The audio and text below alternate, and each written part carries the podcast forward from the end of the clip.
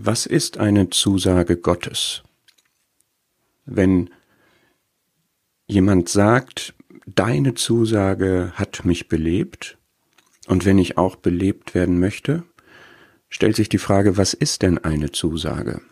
Der Begriff, dem wir hier jetzt nachgehen, diese Folgen sind jetzt eine Wortstudie in Psalm 119, wo wir diesem Begriff Zusage nachgehen. Im Hebräischen ist das das Wort Imra. Das kommt selten vor im Alten Testament und fast immer in Psalm 119. Und es bedeutet, dass es eine spezifische Offenbarung, also nicht eine allgemeine Aussage, sondern eine spezielle, konkrete Offenbarung, eine Verheißung gibt. Es ist in der Elberfelder Übersetzung, die ich verwende, nicht immer als Zusage übersetzt. Wir werden jetzt in diesen Folgen aber immer diesem Wort, wie es im Hebräischen da steht, diesem Imra nachgehen. Und ich habe das dann auf den Folien immer rot gedruckt, auch wenn es nicht Zusage, sondern Wort übersetzt wurde.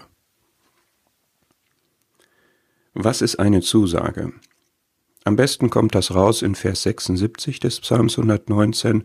Lass doch deine Güte mir zum Trost sein nach deiner Zusage an deinen Knecht.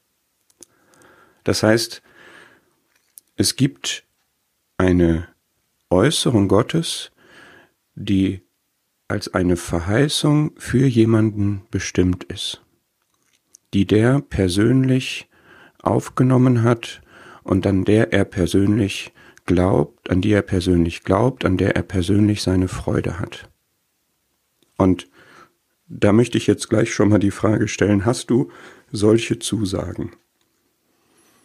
Die kann es ja in zwei Arten geben. Es gibt Zusagen, die Gott allen Glaubenden gibt und die auch jeder einzelne Glaubende für sich in Anspruch nehmen kann. Und dann kann es Zusagen geben, die du speziell bekommen hast, die Gott dir persönlich gegeben hat, im Gebet, in dem Lesen des Wortes, durch Hinweise, aus einer Weissagung, aus einer Predigt, wie auch immer. Fangen wir mit dem ersten Mal an, denk mal darüber nach, was sind Verheißungen, was sind Zusagen, die Gott allen Gläubigen gibt, und inwieweit nimmst du die persönlich für dich?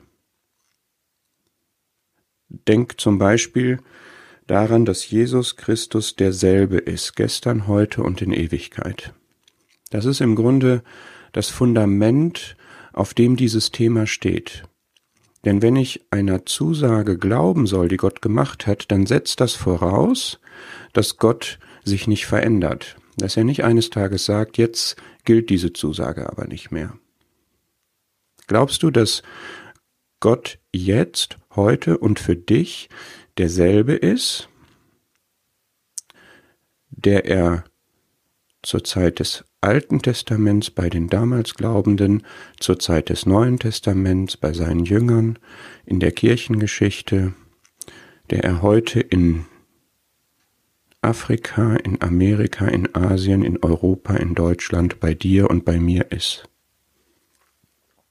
Mit allen seinen Eigenschaften, mit seinem ganzen Wesen, mit allen Möglichkeiten, mit all seiner Allmacht, mit seiner Weisheit, ist er immer noch derselbe auch für dich heute in deinem Leben. Was ist mit der Verheißung, trachtet zuerst nach Gottes Reich, dann wird euch alles andere, was ihr nötig habt, gegeben werden. Was ist mit der Aussage, dem Demütigen gibt Gott Gnade? Willst du Gnade erleben? Der Weg dahin ist demütig zu sein. Was ist mit der Verheißung, wenn wir unsere Sünden bekennen, ist er treu und gerecht, dass er sie vergibt? Trägst du noch Sünde mit dir rum, die vergeben ist?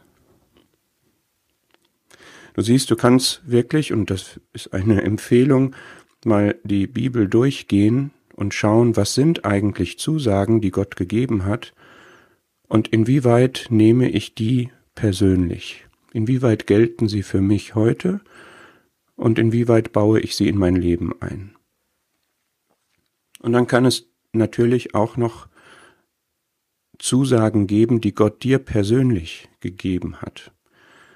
Weil du eine persönliche, individuelle Gabe und Aufgabe hast, wie das bei Timotheus zum Beispiel der Fall war. Weil du eine besondere Last zu tragen hast, unter der du bleiben sollst und Gottes Gnade darin erleben sollst, wie das bei Paulus war. Weil du vielleicht eine besondere Gebetsverheißung bekommen hast, wie das in Lukas 18 beschrieben ist, wo du beharrlich weiter beten sollst, oder wo du im Namen des Herrn Jesus betest, wie der Herr es seinen Jüngern zugesagt hat, dass diese Gebete erhört werden.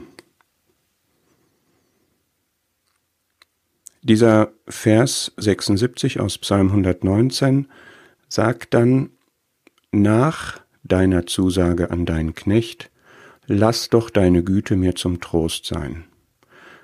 Gott hat seine Güte zugesagt, seine Gütigkeiten sind jeden Morgen neu, auch bei dir, auch bei mir.